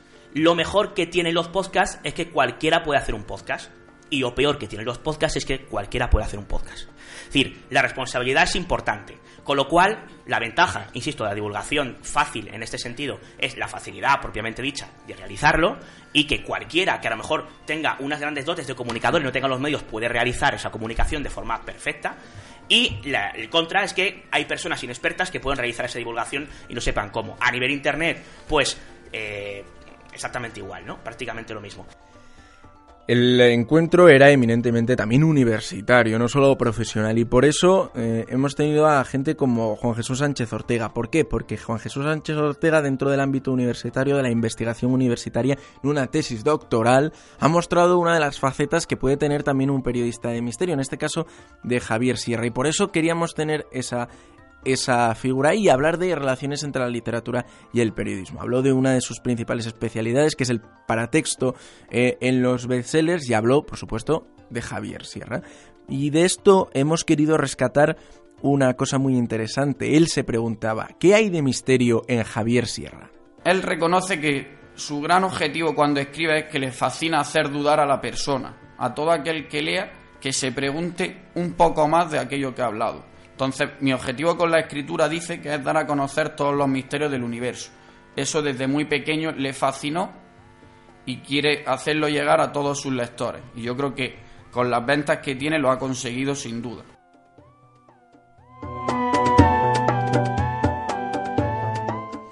Pues una vez contextualizado, una vez hablado de los algunos actores, vamos a hablar un poco de algunos escenarios ¿eh? Eh, y hemos decidido que se podía hablar un poco del trabajo de campo en torno a los lugares mágicos, a los lugares de poder, a los lugares sagrados, eh, sería la tercera mm, acepción que podíamos dar ahí, el tercer nombre.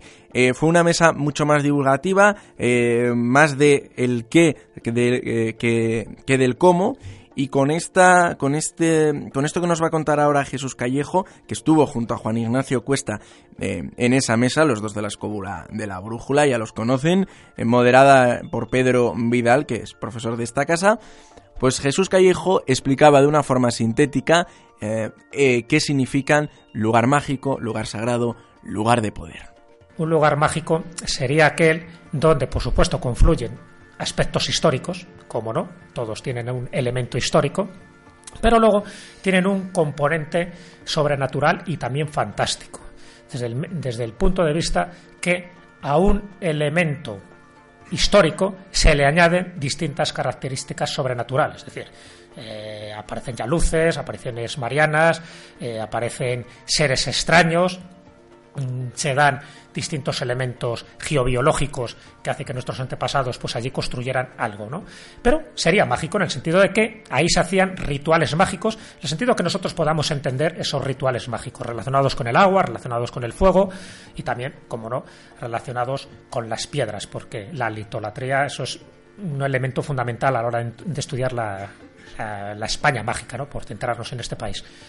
¿Qué sería un lugar sagrado? Un lugar sagrado es donde ese lugar con independencia de que sea mágico o no, se ha convertido en un lugar de culto, de una confesión o de otra. Puede ser musulmán, puede ser judío, puede ser cristiano, pero es un lugar sagrado. Evidentemente todos los templos serían un lugar sagrado, todas las catedrales, todas las ermitas, todos los santuarios que conocemos serían lugares sagrados. luego si vas tirando del hilo te darás cuenta de que esos lugares sagrados estaban asentados sobre lugares mágicos. Pero no tiene por qué ser siempre así. Y un lugar de poder sería cuando confluyen las dos circunstancias. Es un lugar mágico y además es un lugar sagrado.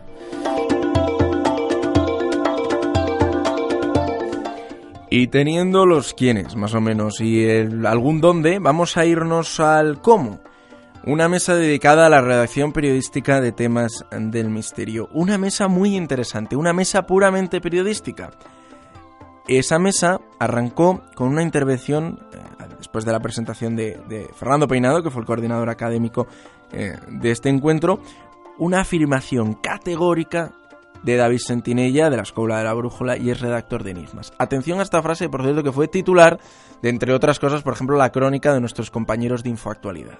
El periodismo de misterio eh, pertenece y debe estar en el ámbito de la cultura, bajo mi punto de vista, y no en el de lo que podían ser las secciones y los apartados de, entretenimiento y ocio. Y digo eso porque su contenido transita, digamos, en un territorio que abarca pues los enigmas eh, de ciencia, enigmas históricos, enigmas de la literatura. Y digo enigmas de ciencia que puede contar pues desde medicina, antropología, arqueología, astronomía, etcétera, ¿no? El lugar del periodismo de misterio debe ser la cultura, no los espacios de ocio y de entretenimiento, algo eh, a lo que nos sumamos en esta casa. Y muy interesante dentro de esta eh, redacción periodística es la defensa ultrancia que hacía Miguel Pedrero, que acompañó a, a, David Sentinella en esta mesa, sobre el reporterismo. Preguntaba a los asistentes, ¿quién quiere trabajar en una redacción de misterio? Y levantaban algunos la mano. Y luego preguntaba, ¿y una redacción en general? Y decía, estáis equivocados. ¿Sabéis qué es lo mejor de trabajar en una redacción? Salir de la redacción pero no salir eh, a tomaros una copa con vuestros amigos o iros de fiesta, que también, sobre todo después de un maldito cierre, sino salir de la redacción para descubrir mundo. La verdad no está en una redacción. Eh, la verdad, o, yo creo que, como podéis estar más cerca de la verdad, es siendo reporteros. Es decir, trabajar en una redacción. No busquéis tanto trabajar en una redacción como trabajar para una redacción.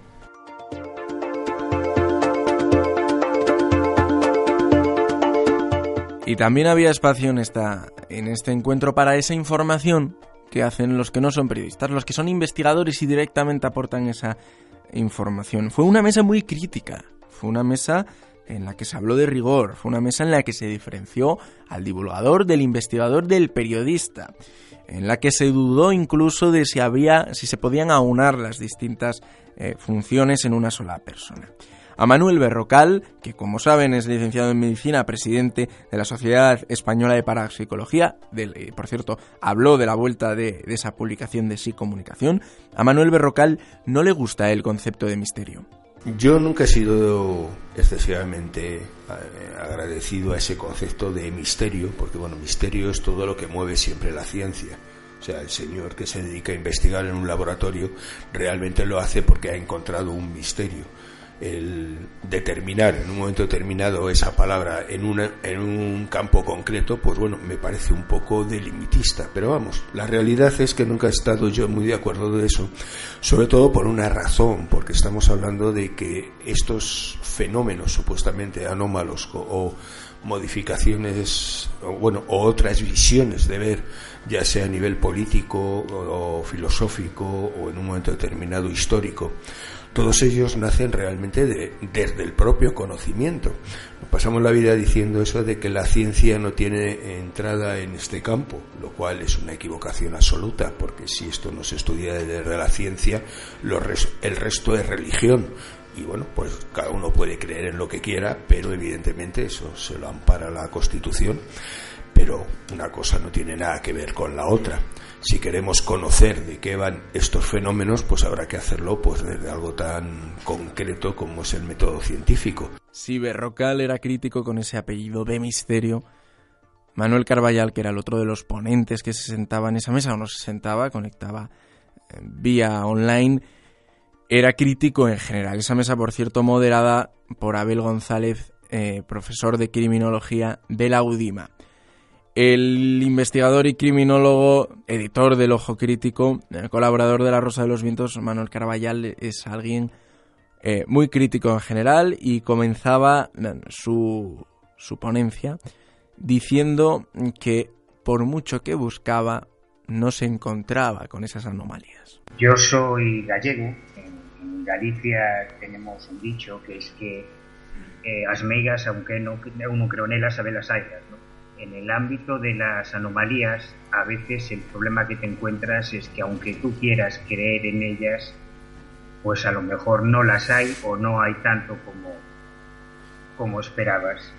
Eh, durante muchos años, en, mi juventud, eh, tendíamos a pensar algo que todavía se cree hoy en día, que divulgación e investigación son sinónimos. Sin embargo, no es así. De hecho, a lo largo de los años, en algunas corrientes de investigadores llegó a, a crearse una auténtica animadversión por la divulgación, presentando formas de entender el mundo de las anomalías realmente diferentes. Y desde mi punto de vista personal, eh, el viaje a, esto que llamamos el mundo del misterio, de las anomalías, suele convertirse en un viaje a la decepción.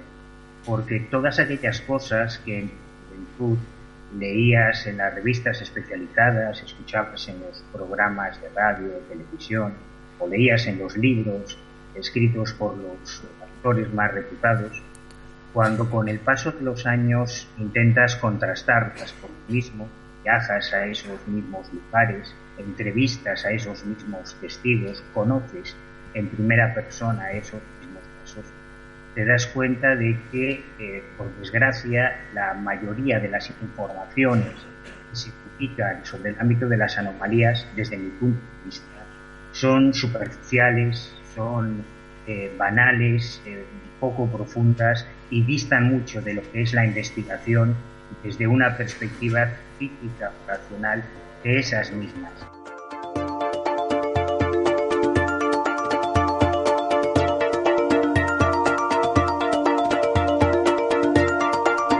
Hubo crítica, también hubo debate, hubo, mm, hubo tertulia, pero encendida además para, para el cierre, para la última de las mesas redondas como tales. Luego vendría el programa de los mundos sutiles y no podía ser de otra forma si los ponentes de esa mesa redonda eran Lorenzo Fernández Bueno, director de Enigmas de Año Cero, y Bruno Cardeñosa, director de La Rosa de los Vientos y de Historia de Iberia Vieja, por cierto, los dos medios que no son propiamente de misterio, es más, Historia de Iberia Vieja tiene muy poquito, pero sí La Rosa de los Vientos, como él explicaba, sí que incluye misterio, es más, yo creo que ya es la mayor parte del, del programa, eh, que se emite dos días a la semana, que, que trata el misterio. Los dos tuvieron una conversación muy encendida. Los dos hablaban de formas de afrontar el periodismo. Por ejemplo, Bruno, eh, al que tildaron más de oscuro, Bruno además dijo una cosa, dice, hay que, ir, hay que ver el lado negativo de las cosas, hay que ir siempre de forma negativa, porque si no, no se avanza. Eh, Lorenzo es mucho más optimista en ese sentido. Bruno decía además que el periodista debe de volver al origen de la grabadora, debe volver al origen incluso decía de la máquina de escribir. Y Lorenzo, en cambio, decía que no, que el periodista de ahora tiene que ser periodista multimedia, que tenía que trabajar más las redes, los vídeos. En cambio, Bruno le respondía que eso es asunto más de la empresa informativa, que el periodista tiene que buscar la historia y contarla. De esa discusión muy interesante que podéis ver como todo lo demás en Internet, yo hemos querido rescatar dos, dos partes muy interesantes. Hay una en la que Lorenzo Fernández Bueno habla de algo que según él sufren estos periodistas, que es el arrinconarse o el creer que están arrinconados, el creer que están aislados. El problema que tenemos, en general, los que nos dedicamos a estos asuntos, desde el punto de vista más periodístico, es que tenemos un complejo terrible de aislamiento y de marginación. Claro, si esto no es periodismo, unos datos. Cuarto Milenio anoche hizo un 11% de share, un millón de telespectadores. Milenio 3 se fue con un EGM de 540.000 oyentes. La Rosa de los Vientos ha llegado a picos de casi 300.000 oyentes. Espacio en Blanco en Radio Nacional de España, os he citado, cuatro, Cadena Ser, Onda Cero y Radio Nacional de España tiene una media de 100.000 oyentes. Ahora decidme vosotros cuántos medios de comunicación nacionales tienen esta cobertura o llegan a tanto público. Si nos vamos al papel, tenemos tres revistas. Más allá tiene 30 años. Año Cero tiene 25. Enigmas, que es la más joven, tiene 20 20 años. Y ahora decidme cuántos medios hay en el kiosco que tengan esta antigüedad. Y em, si Lorenzo hablaba de ese complejo, Bruno hablaba de otro de los problemas. Decía, los periodistas económicos o políticos eh, no tienen esto que sí que existe en el periodismo de misterio, que es que además de un propio periodismo hay una cosa muy interesante, lo que él llamó el mundillo del misterio. Hay un mundillo de estas eh, temáticas en donde se reúne absolutamente todo. Y mm, yo puedo contar mi, experiencia personal y tú la conoces, no lo voy a contar eh, todo, pero todo el mundo cercano lo conoce. Yo he sido víctima de algunos que se creen que eh, están son superiores a, a otros eh, porque, yo qué sé, porque se han creído algo. No son gente que trabaja, que les interesa, les interesa salir en la televisión, y eso es un gran problema de estas eh, temáticas y de este tipo de periodismo. Es un periodismo que te puede dar relevancia, es un tipo de mundillo que te puede dar relevancia. Siempre vas a encontrar eh, medios, siempre vas a encontrar televisiones, eh, congresos, sitios en donde se puedan exponer determinadas cosas, falsas o no, pero hay un mundillo profesional, hay un mundo profesional dentro del mundo del periodismo, dentro de todo el periodismo, pero que eh, intenta hacer las cosas bien. Tenemos que luchar contra, también no contra ellos, eh, sino que eh, las personas que por suerte o por desgracia no se dedican a ese mundo, no quiere decir ni que sean mejores ni peores, pero no son mejores que los que están dedicándose a, eso un congreso, un perdón, un encuentro intenso, maratoniano incluso para aquellos que tenían o querían quedarse toda la jornada, escuchar todas las mesas, a vivirlas allí y hacer sus preguntas también, porque también hubo lugar a las mesas redondas abiertas al público. Em, terminó con esta mesa en la que se habló de periodismo de misterio, de dirección de medios de misterio, pero también de periodismo en general y de medios en general, porque yo creo que el problema mm, del periodismo de misterio, los problemas que puedan tener, en definitiva son los mismos que pueden tener otros, otras temáticas, ¿no? Y unos los están superando de una forma y otros lo superan de otra. Precisamente, además así los presenté, Lorenzo Fernández Bueno y Bruno Cardeñosa no son solo referentes, eh, en este caso para mí, de periodismo de misterio, sino de periodismo en general. Y de ahí quiero rescatar uno de los consejos, uno de los eh, aprendizajes que nos trasladaron, en este caso Lorenzo, que quiero ya tomar como mío y aprenderlo. Nosotros hablamos normalmente de las 5 W eh, y la H de, en inglés del periodismo, pero Lorenzo nos habló de las tres Hs que para él deben de imperar en el periodismo en general, que son el humor, la habilidad y la humildad.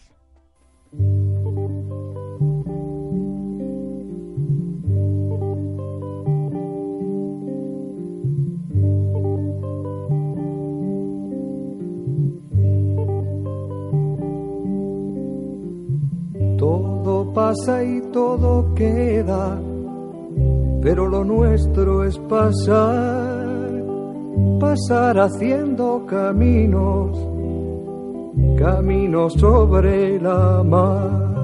Nunca perseguí la gloria, ni dejar en la memoria de los hombres mi canción. Yo amo los mundos sutiles muchas gracias por estar ahí al otro lado, escuchándonos. Muchas gracias a los que nos escucháis en la emisión de Inforadio y también a los que nos escucháis en iVoox y en iTunes, en esos podcasts donde nos podéis volver a escuchar. Al otro lado del cristal, en el control técnico, han estado Sergio Cabezudo e Inés Calviño. En la redacción, Alejandra García, Vicky Bañocu y Jessy Cristóbal. Si quieren ponerse en contacto con nosotros, los mundos sutiles, ucm.gmail.com, en las redes sociales, arroba los mundos sutiles, sin la última S en Twitter y los mundos sutiles Inforadio en Facebook. El humor, la habilidad y la humildad, nos decía Lorenzo Fernández Bueno, habilidad para para desarrollar ese periodismo. Hay que ser bueno, hay que ser ágil, hay que controlar lo que se está haciendo. Humor, porque hay que enfrentarse a esas adversidades. Hay que tener buen humor y ver las cosas con optimismo. Y humildad, porque no nos debemos de creer más de lo que somos, porque debemos de afrontar las cosas como son. Humildad, como siempre decimos al terminar los programas de los mundos sutiles, porque no hay que dejar nunca de asombrarse, no hay que dejar de curiosear y no dejen de buscar los mundos sutiles. golpe a golpe, verso a verso. Murió el poeta lejos del hogar, que cubre el polvo de un país vecino. Al alejarse le vieron llorar. Caminante no hay camino, se hace camino al andar, golpe a golpe verso a verso. Cuando el jilguero no puede cantar, cuando el poeta es un peregrino, cuando de nada nos sirve rezar. Caminante no hay camino, se hace camino al andar, golpe a golpe, verso a verso, golpe a golpe, verso a verso, golpe a golpe, verso a verso.